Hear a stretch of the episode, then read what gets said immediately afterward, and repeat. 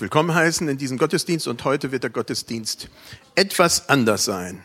Schon die Gestaltung ist ein bisschen anders. Wir werden einen ersten Teil haben.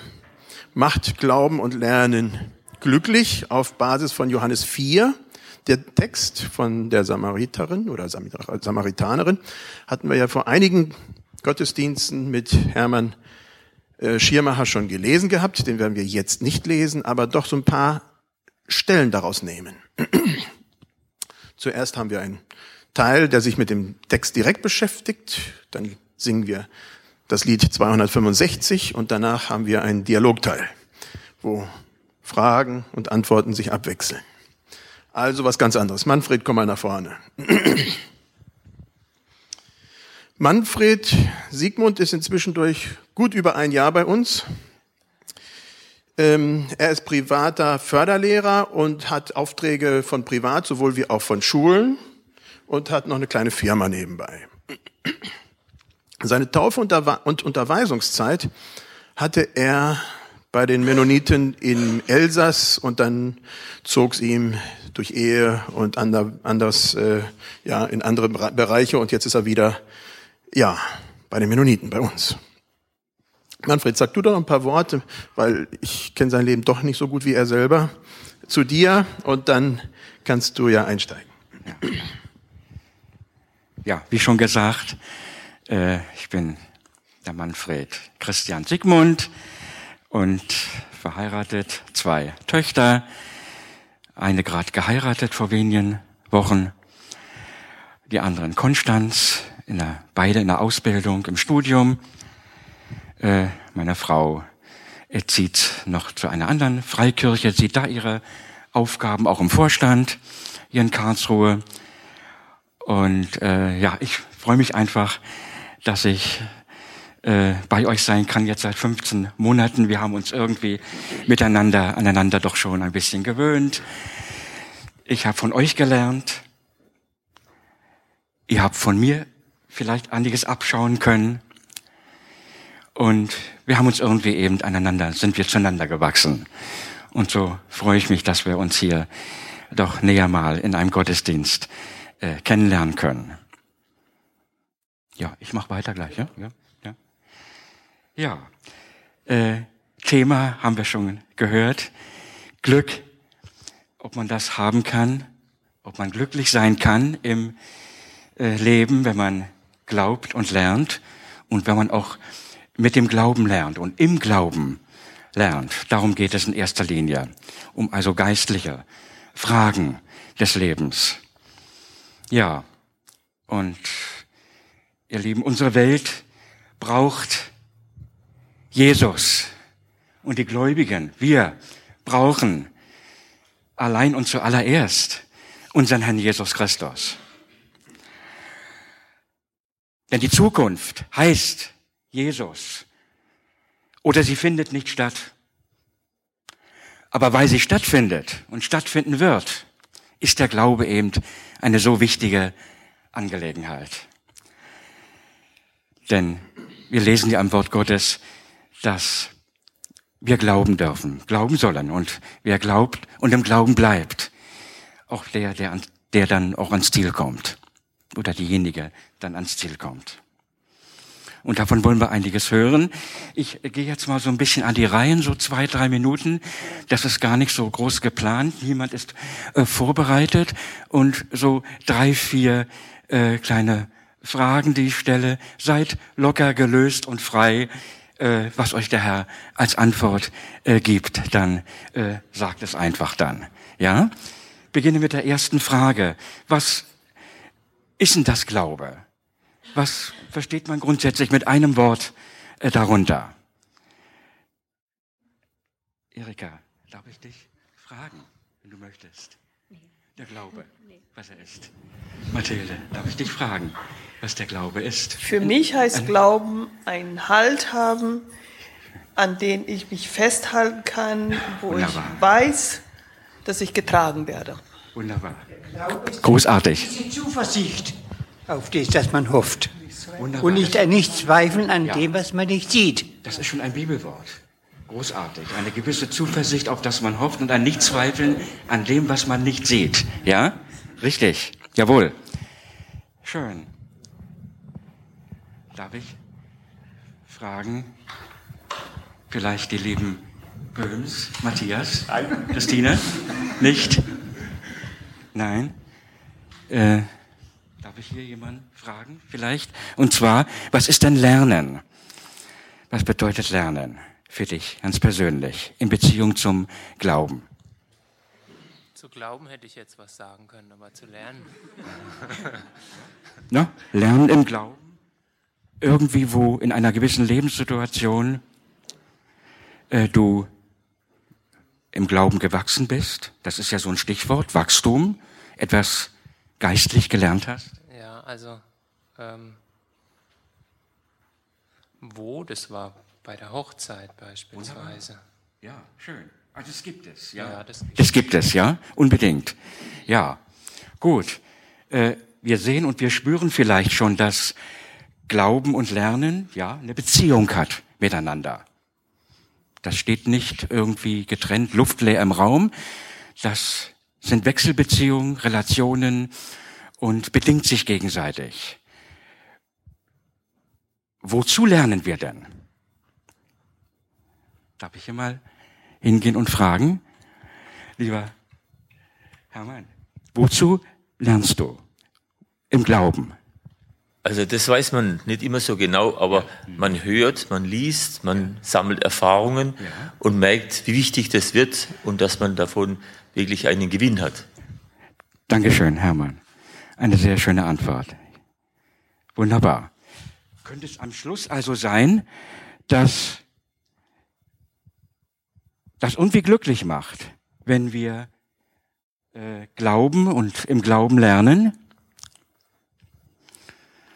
und dass das einen Zusammenhang hat und dass das Gelingen bedeuten kann, wenn man das im Leben äh, dann äh, realisiert und praktiziert. Könnte man sich das vorstellen?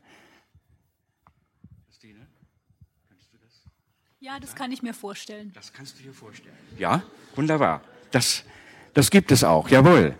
Und da wollen wir uns jetzt einiges eben näher ansehen und wollen uns mal die Geschichte äh, von der Frau am Jakobsbrunnen ansehen.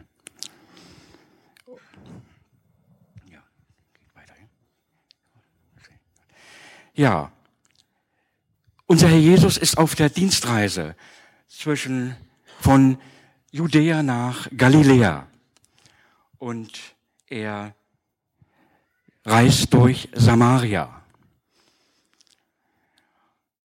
Er kommt dort an den Jakobsbrunnen. Uns allen bekannt, eine wichtige Station. Da hat der einige, der ein oder andere schon mal Israel besucht und war dort am Jakobsbrunnen. Äh, ich versuche es auch noch zu schaffen in meinem Leben. Interessante, wichtige Städte. Und er sieht dort eine Frau ganz alleine, die dort Wasser holen will. Es ist in der Gluthitze mittags 12, 13 Uhr und er sieht sie dort eben alleine. Die Samariter sind ein Volk, ein Mischvolk. Sie äh, haben sich vermischt mit den anderen semitischen Völkern und Stämmen, also mit den Arabern sind keine reinen Juden. Und Jesus bittet sie um Wasser, als er sie anspricht, nachdem er sie dort getroffen hat, am Brunnen.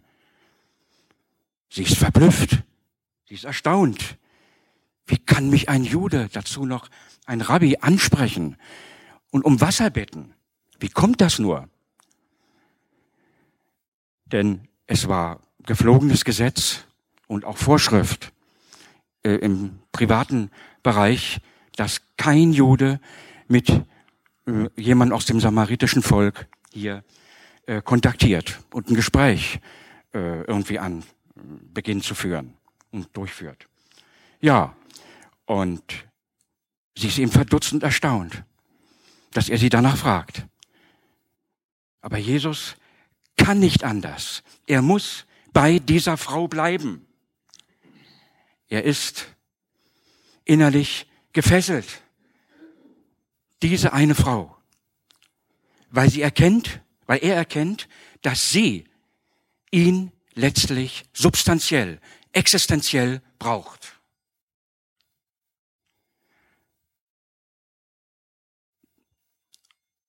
Die, die Samariterin also verblüfft, erstaunt, dass sie angesprochen wird. Sie ähm, kann da weiter gar nicht reagieren, aber Jesus erfasst die Situation.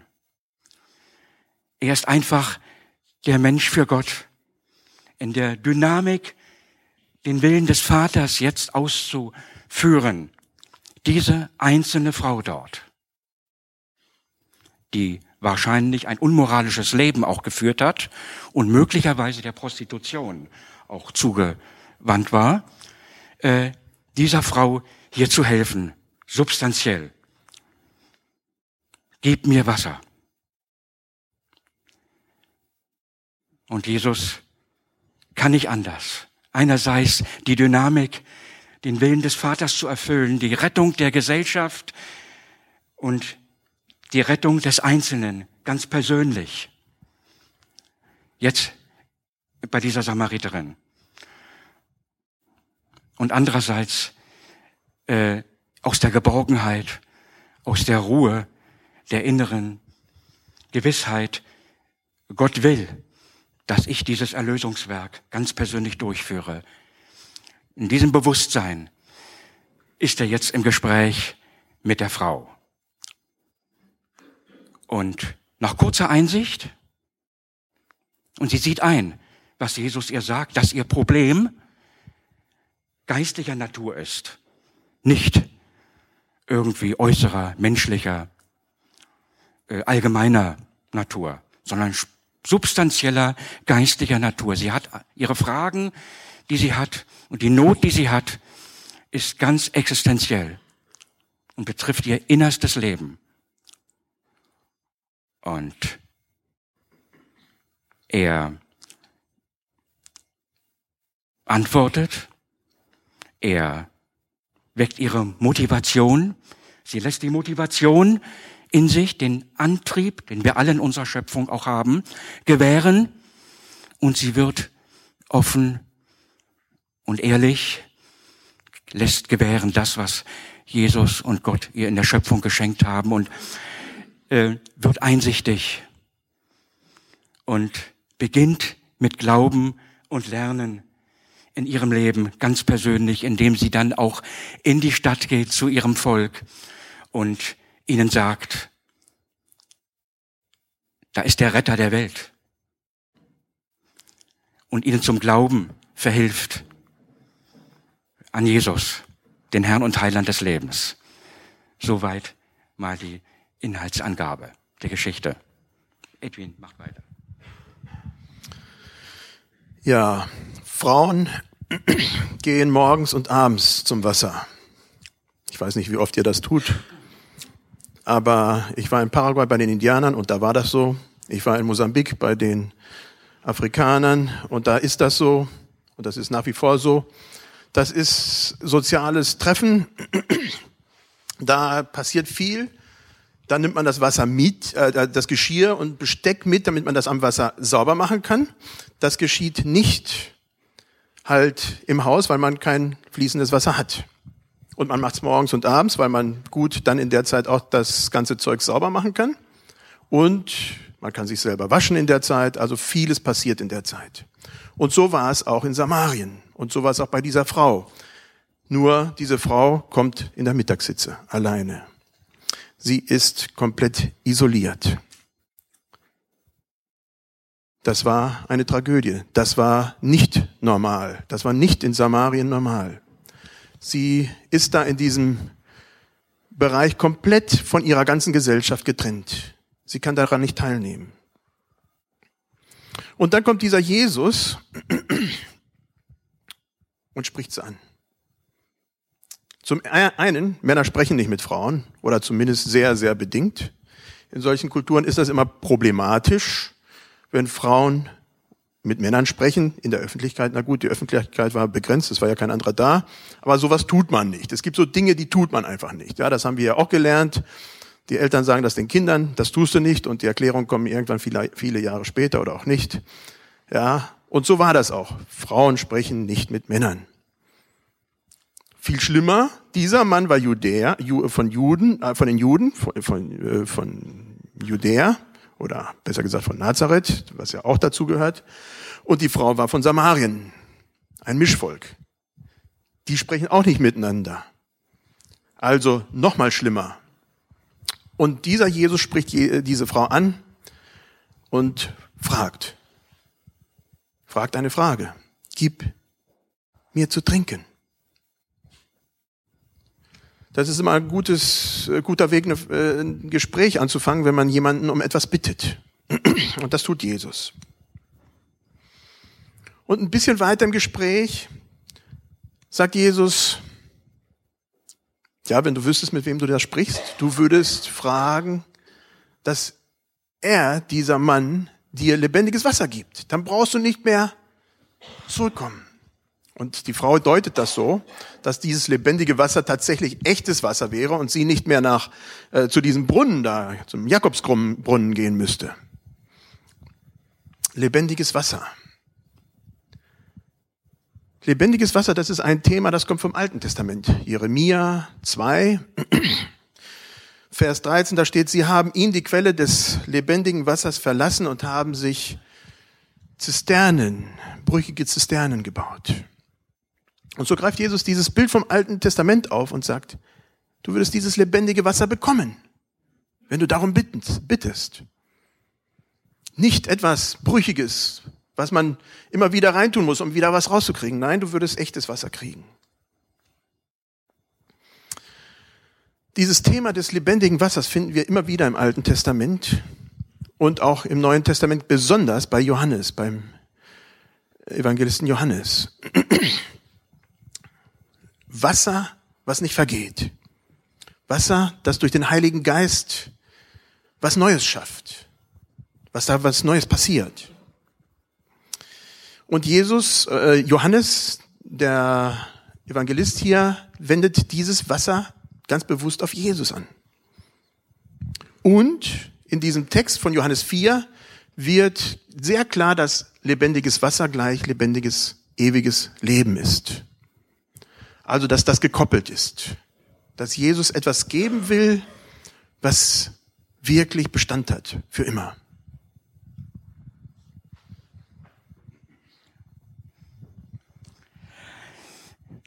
Also Jesus gebraucht das Verlangen der Frau nach Wasser, ihren Durst zu stillen, damit, dass er das Leben, das wirkliche Leben, das echte Leben, was von ihm kommt, weil er das Leben ist, um das aufrechterhalten, um was aufrechtzuerhalten, um das vorzubereiten für die weitere Gesprächsführung. Weil er ihr verständlich machen will, dass sie unbedingt eine Veränderung braucht in ihrem Leben wiederhole nochmal, weil das für uns auch, glaube ich, von Bedeutung sein kann. Er nimmt also das Verhalten der Frau, dem Verlangen nach Wasser, dass er das Leben, das er selbst ist, das Wesen, aufrechterhalten kann, dass das sich entwickeln kann bei ihr und macht damit die Gesprächsführung führt sie weiter, das Gespräch, um ihr verständlich zu machen, sie braucht eine Veränderung, eine substanzielle Veränderung, nicht nur eine äußere Veränderung. Aber genauso wie bei dem Nachtgespräch, dem Seelsorgerlichen bei Nikodemus, der ein oder andere wird die Geschichte kennen, die steht ein Kapitel vorher in Johannes 3. Genauso versteht auch die in dem seelsorgerlichen Nachtgespräch, das Jesus dort führt. Genauso versteht die Frau auch nicht um welches Wasser es geht. Sie versteht das Wesen und den Sinn nicht, was Jesus meint. Sie meint vielmehr, erreicht ihr neues, natürliches Wasser, damit sie nicht mehr so oft zum Jakobsbrunnen gehen muss oder vielleicht gar nicht mehr gehen braucht und spart sich so Arbeit und Zeit. Also dieses Wesen und den Sinn versteht sie nicht. Und deshalb Jesus jetzt in seiner unendlichen Weisheit und Liebe lenkt das Gespräch weiter, beziehungsweise lenkt das Gespräch um auf die Notwendigkeit einer Sinnänderung, einer Umkehr, dass sie von Sünde und Schuld gereinigt wird und frei wird von der Last ihres unmoralischen Lebens.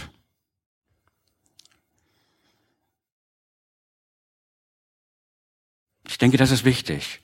Und damit kommt auch zum Ausdruck die zwei großen Seiten unseres Herrn Jesus Christus wieder. Einerseits die unendlichen, wunderbaren Fähigkeiten, die in seiner Person drinstecken. Das beachten wir oft gar nicht, ihr Lieben. Das geht manchmal an uns so vorbei. Diese geistige Tiefe, die Gott, die Jesus in der Abhängigkeit zu Gott Vater lebt. Und die Antwort, die er gibt, dass er den Willen des Vaters gerne ausübt. Die Errettung der Menschheit, ein Erlösungswerk und die Errettung ganz persönlich des Einzelnen, für den Einzelnen. Und andererseits erkennt er und nimmt den Zustand der Frau, was sie empfindet, wie sie gelebt hat, ganz auf und in Disziplin, Konzentration und Aufmerksamkeit die er jetzt in seinem Gedanken, in seinem Gespräch ganz vereint und konzentriert zur Lösung des Problems dieser Frau. Und er sagt ihr auf den Kopf zu, mit dem Mann, mit dem du jetzt zusammenlebst, das ist nicht dein Ehemann. Das ist jemand anders. Sie ist wieder verdutzt und erstaunt. Möglicherweise ohne Worte zunächst. Und es kommt der nächste Glaubensschritt in ihrem Leben. Sie erkennt freiwillig diese Kenntnis, die dieser Mann hat über mich, das kann er nicht von sich selbst haben. Das kann nur Gott ihm gegeben haben. Und es mündet dann in der Aussage, der Frau, du bist ein Prophet. Okay, Edwin, dann weiter. Ein Kern hier in dieser Rede, in dieser Begegnung ist, wo Jesus sagt, ich bin es, der mit dir redet. Das ist gerade, wo äh, die Frau gemutmaßt hat, dass Jesus ein Prophet ist. Und dass äh, das doch da tiefer geht mit diesem Jesus. Und dass das vielleicht sogar weitergeht. Und Jesus nicht darauf eingeht, dass er eventuell Prophet wäre, sondern wo das Gespräch weitergeht und äh, Jesus äh, oder die, die Frau ja in diesem Gespräch dann darauf eingehen, ja, Irgendwann einmal, da werden wir in Geist und in der Wahrheit anbeten. Und die Frau sagt ja. Und dann geht es ganz klar darauf ein, das, das wird uns der Messias sagen. Wenn das soweit ist, dann kommt der Messias und der wird uns das erklären. Und dann sagt Jesus, ich bin es, der mit dir redet. Jesus sagt das fast gar nicht im Neuen Testament, nur ganz, ganz ausgewählte Male. Und in dieser in diesem Mal hier passiert es, wo Jesus ganz klar sagt, ich bin es, der mit dir, der mit dir redet, der Messias. Und dann ein bisschen weiter im Text, da steht, meine Speise ist die, dass ich den Willen Gottes tue. Das sagt Jesus zu den Jüngern. Die Jünger, die waren ja gleich am Anfang, als sie dahin kamen zum Jakobsbrunnen, losgegangen in die Stadt, um Essen zu holen und lassen Jesus alleine zurück. Da kommt dann die Frau und dann entwickelt sich das Gespräch und die Jünger kommen dann zurück und sagen, jetzt iss, hör auf mit diesem Gespräch und sogar mit dieser Frau, du musst essen. Und da sagt Jesus, meine Speise ist die, dass ich den Willen Gottes tue. Also da geht es um was ganz anderes. Da ist Wasser, was man trinken kann, und Essen, was man essen kann, gar nicht mehr wichtig. Es geht um eine Dimension, wo die Frau etwas erfährt, was ihr Leben umkrempeln wird, wo es nicht um einfach nur Essen und Trinken geht. Und ganz am Ende, ganz, ganz am Ende des Textes, wo es um diese Begebenheit ist, dann geht die Frau zurück wieder nach Samarien und sagt, kommt, seht, ob dieses der Mann ist, der wirklich der Retter ist. Und dann kommen die Leute zu Jesus, kommen raus aus der Stadt, kommen zum Brunnen. Und dann sagen die Menschen, dass dieses der Erlöser, der Retter der Welt ist. Wir glauben nicht, weil die Frau es gesagt hat, sondern weil wir es gesehen haben, weil wir diesen Mann gehört haben. Jesus, der Retter, das ist der Höhepunkt hier und das ist das Ende auch in dieser Begegnung. Aussage der Bevölkerung. Interessanterweise ist das das erste Beispiel der Evangelisation zwischen zwei Kulturen, die wir in Jesus, äh, in, im Neuen Testament da finden. Vorher geschieht alles noch unter Juden und jetzt geht Jesus bricht diese Barriere und das wird ein durchgehendes Thema im ganzen Neuen Testament sein, dass diese Barriere gebrochen wird zu anderen. Gut, bevor wir uns den Fragen wenden, singen wir jetzt das Lied 265.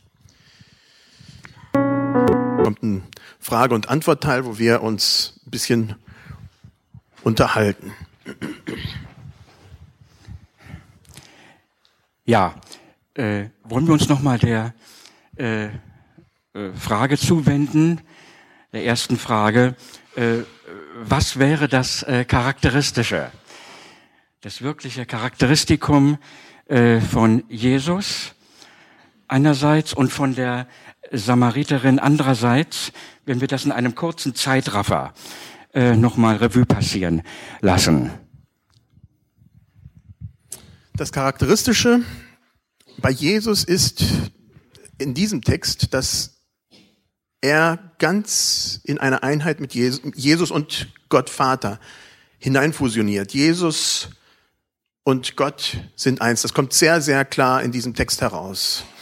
Ähm, Jesus lebt im Willen des Vaters und der Vater vertraut ihm ganz und gar, indem Jesus das Erlösungswerk für die Menschheit ja, durchführt. Das ist hier wirklich eins, was ganz, ganz zentral ist. Und äh, vielleicht kommt das an diesem Wort, ich bin es, der mit dir redet, am klarsten heraus. In Exodus, also äh, 2. Mose 3, Vers 14 sagt Gott zu Mose am Berg, ich bin es, ich bin der ich bin. Ich bin es, der mit dir redet ein bisschen später. Und hier greift Jesus genau diese Worte auf und benutzt sie. Ich bin es, der mit dir redet. Das ist etwas, also ganz, ganz Gewaltiges und das kommt in diesem Text sehr, sehr charakteristisch raus. Ähm, bei der Samariterin, sie lebt ihre Schöpfung zum einen im Negativen, sie lebt ein Leben, was nicht gerade ruhmreich ist. Sie schämt sich dessen, sie distanziert sich von den Leuten, sie fühlt das. Aber im zweiten Schritt bei der Begegnung mit Jesus passieren tatsächlich ganz gewaltige Dinge. Sie hört, was sie von Jesus wahrnimmt, sie glaubt ihm, sie lernt von dem, was er sagt und geht die Schritte. Sie geht, läuft zurück in die Stadt, sagt's den Leuten, die Leute kommen und glauben auch. Also da, da passiert ganz vieles in dem Bereich. Genau. Die Frage für dich, Manfred. Haben wir in der Welt von heute, wir, überhaupt noch Zeit, geistlich Neues zu erfahren und uns im Glauben und Lernen darauf einzustellen? Ja, wir Gläubige stehen ja mittendrin in unserer Gesellschaft. Und wir haben immer weniger Zeit, uns mit diesen Dingen äh, abzugeben, im Glauben und im Lernen, in unserem Leben. Äh, wir können aber die Frage nach der Zeit äh, letztlich nicht beantworten direkt. Denn damals hatten sie 24 Stunden und heute haben wir auch 24 Stunden, um unsere Arbeit und unser Privates mit Nahrung und Schlafen äh, zu verrichten. Müssen also andere Gründe her, warum das schwierig ist heute. Äh, nun, ein entscheidender Punkt ist, dass unsere Ansprüche ans Leben und das, was das Leben an Erfordernissen uns gegenüber hat, natürlich gestiegen ist gegenüber dem, was vor circa 2000 Jahren äh, passiert ist. Dort in der Begegnung Jesus mit der Samariterin. Ja, und dazu kommt, zu den gestiegenen Ansprüchen und den äh, gestiegenen Erfordernissen, äh, dass wir in einer Informationsgesellschaft leben, ne, die äh, digital ist und ihre äh, Schwierigkeiten natürlich auch mit sich bringt. Wir haben, sind, wir haben mit Vereinfachungen zu tun.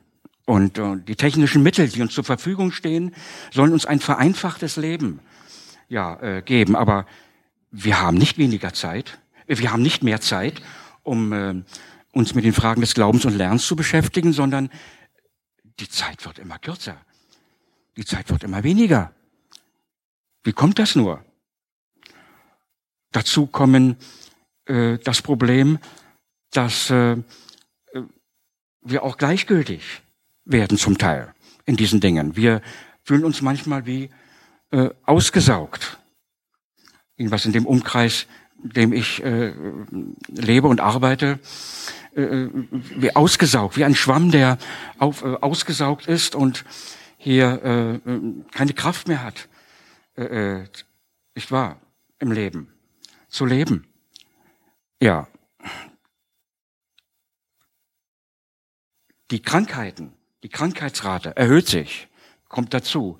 Die gesundheitlichen Störungen erhöhen sich auch, relativ und absolut, trotz verbesserter medizinischer Leistungen und Kunst.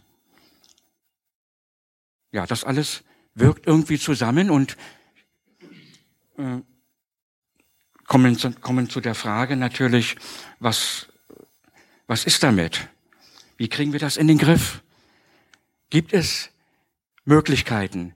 Gibt es äh, wirklich stabile Voraussetzungen, die auch notwendig sind, damit wir Glauben, Glauben im Lernen und was damit zusammenhängt, äh, dass wir das bewältigen können? Edwin weiter. Was brauchen wir, um Glauben und Lernen in unserer Zeit umsetzen zu können? Ich denke zum einen eine volle und ehrliche Akzeptanz der Bibel, die dann in der Gemeinschaft der Gläubigen tatsächlich ausgelebt, ausge, ja, diskutiert wird, wo wir mit ringen mit der Schrift, was bedeutet das für uns? Was bedeutet das, was da steht, für unsere Zeit? Wie können wir praktisch das umsetzen, äh, was Jesus Christus und Apostel und Altes Testament uns sagt? Was steht da und was bedeutet das für unser praktisches Leben?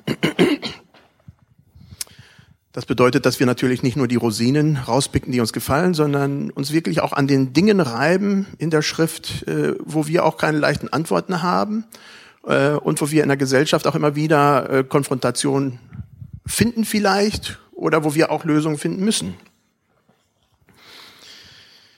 Blockaden des Glaubens und Lernens können natürlich verschiedene Sachen sein. Ganz, da gibt es ganz viele Dinge, die daran hindern. Aber ich denke, im christlichen Rahmen sind es oftmals Traditionen. Das ist eins. Man hält sich an Traditionen fest und schaut halt eben nicht mehr ganz genau in die Bibel hin. Man weiß es ja schon. Und anstatt zu fragen und zu hinterfragen und zu sagen und zu ringen, Herr, was ist jetzt dran? Dann wiegt man sich in Traditionen sicher. Traditionen sind gut, die sind notwendig. Ohne können wir gar nicht leben. Aber wir müssen sie halt eben immer wieder auch äh, an der Schrift prüfen. Das Zweite ist natürlich, dass man gerne glaubt, man hat Recht, auch im Glauben. Wir haben Recht. Und dass wir da prüfen und gucken tatsächlich, wie verhält es sich, dass man es nicht sich einfach macht, sondern wirklich bereit ist zu lernen und zu sagt, Herr, was bedeutet das für meine veränderten Verhältnisse? Und die Verhältnisse heute ändern sich stark. Was bedeutet das jetzt, deinen Weg zu gehen, jetzt in dieser Zeit? Unehrlichkeit, ich denke, das ist eine große Bremse. Man ist sich selber gegen im Leben unehrlich. Und dadurch kommt auch, dass man sich selber nicht vergibt. In vielen Situationen passiert das, dass Menschen dann, ja, dadurch mehr und mehr in Schuld oder Schuldgefühlen reinkommen, wo, wo sie Probleme haben, überhaupt noch ein freies Leben als Christen zu leben, gerade das, was Jesus will, was Jesus bei der Samariterin macht, dass er sie befreit von ihrer Schuld gefühlt oder, oder auch wahr, dass sie keinen Kontakt mehr mit den Menschen hat. Das bricht Jesus durch und das will er auch in unserem Leben, dass wir frei werden äh, und da uns mit unserer eigenen, ja, mit unserem eigenen Leben konfrontiert, dass wir ehrlich zu uns werden und dass auch wirklich äh, äh, da Mauern durchbrochen werden. genau. Warum bleiben Glauben und Lernen trotzdem oft schwierig? Ja, warum bleibt das äh, problematisch mitunter? Und äh, viele Gläubige haben da das ganze Leben dran zu knabbern, um das irgendwie ins Gleichgewicht zu bringen. Nun, in den Begegnungen, äh, die ich zahlreich hatte in den äh, Kirchen, Freikirchen, Gemeinschaften und anderen äh, Lebenswerken, äh, ist mir immer wieder aufgefallen, dass äh, es im geistlichen Leben und Lernen äh, an der Disziplin oft fehlt, an der Konzentration und der dann aus äh, kommenden Aufmerksamkeit, äh, dass man die Motivation zu den Dingen des Lernens, etwas Neues zu lernen, sich verändern, erneuern lassen zu wollen, äh, dass man mitunter wie blockiert da ist und sich verhält. Äh, hat verschiedene Gründe. Sind jetzt hier nicht zu erörtern, würden den, den zeitlichen Rahmen auch sprengen. Ähm, entscheidend aber ist, ihr Lieben, dass in allem, was ich gesehen habe, beobachtet habe, und da bin ich sicher nicht alleine, das kann der ein oder andere, wie ein oder andere sicher auch bezeugen, ist, dass die Dankbarkeit oft fehlt und vernachlässigt ist. Die Dankbarkeit, dass wir danken lernen, wirklich für die Dinge, wo Leben und Leben äh, und Glauben im Lernen gelungen ist, wo wir vorangekommen sind, wo wir anderen eine Hilfe, eine Hilfeleistung sein konnten, sie im Glauben gestärkt haben, sie getröstet haben. Denn diese Dankbarkeit ist deshalb auch entscheidend wichtig, wenn wir es mit Krisenzeiten, Konflikten und Konfrontationen zu tun haben im Leben. Und da haben wir zahlreiche Dinge, mit denen wir zu tun haben. Sicher jeder von uns irgendwie. Dann hilft das, diese Dankbarkeit und diese Haltung des Dankbarseins, diese schwierigeren Lebenssituationen leichter zu überwinden. Vor allen Dingen erst im richtigen Geist auch anzugehen. Das geht bis hin zu den ganz praktischen beruflichen Problemen auch. Dankbarkeit, zu danken, was Gott Gutes im Leben getan hat. Die Samariterin ist uns hier ein lebendiges Beispiel in ihren Glaubensanfängen, in den Schritten, die sie geht. Von der ersten Erkenntnis bis hin zu, zum Zeugnis vor ihrem Volk. Es können natürlich auch noch Schwierigkeiten liegen im äh, depressiven Bereich, dass da Störungen da sind. Oder auch im womöglich okkulten Sektor. Weiß man vielleicht gar nicht richtig, bewusst oder unbewusst. Da ist dann besondere seelsorgerliche Hilfestellung eines Fachseelsorgers auch, wenn möglich, hier vonnöten. Vielleicht ist hier auch mal als kleine Anregung ein schon äh, bei der Konzeption, äh, die wir hatten vor ein paar äh, Monaten äh, zur äh, alternativen Gottesdienstgestaltung, ein äh, Heilungsgottesdienst vielleicht mal möglich. Einfach um äh, Freiheit in der Verantwortung und Verantwortung in der Freiheit des Herrn im Glauben und Lernen in Entwicklung leben zu können. Ja, Frage stellt sich nun am Schluss, können wir mit praktischen äh, Erfahrungswerten nochmal hier äh, etwas sagen? Gibt es Möglichkeiten hierzu? Edwin weiter. Ich denke, da wo Begegnungen mit Menschen sind, wo Menschen sich begegnen, voneinander lernen und das passiert in vielfältiger Art und Weise, da verändert sich was. Wo Menschen uns auch als Christen wahrnehmen und sehen, da gehen wir tiefer. Zurzeit läuft der Ehekurs und ich denke, das ist auch so eine Begegnungsstätte, wo auch Beziehungen auch auf längere Zeit, merke ich, äh, aufgebaut werden, wo wirklich äh, ja Interesse da ist, da auch weiterzugehen, wo Fragen gestellt werden, die auch im Glauben weiterführen. Und äh, das passiert im Leben ganz querbeet. Das ist da, wo wir mit anderen Menschen Begegnungen haben, wo ihr mit anderen Menschen Begegnungen habt. Da passiert unser Glaube, so wie bei der Samariterin mit Jesus. Da passiert Lernen, man setzt sich mit einem Thema auseinander und fragt, ob man das für sich selber umsetzen kann. Und da geht's auch weiter. Und das wünsche ich mir für uns alle, dass wir wirklich da auch wirklich weitergehen, dass wir da lernen. Lernen, in unserem Leben weiter mit Jesus zu gehen und unseren Glauben auch umzusetzen. Okay. Wollen wir aufstehen? Nein. Wollen wir aufstehen? Ich bete noch miteinander.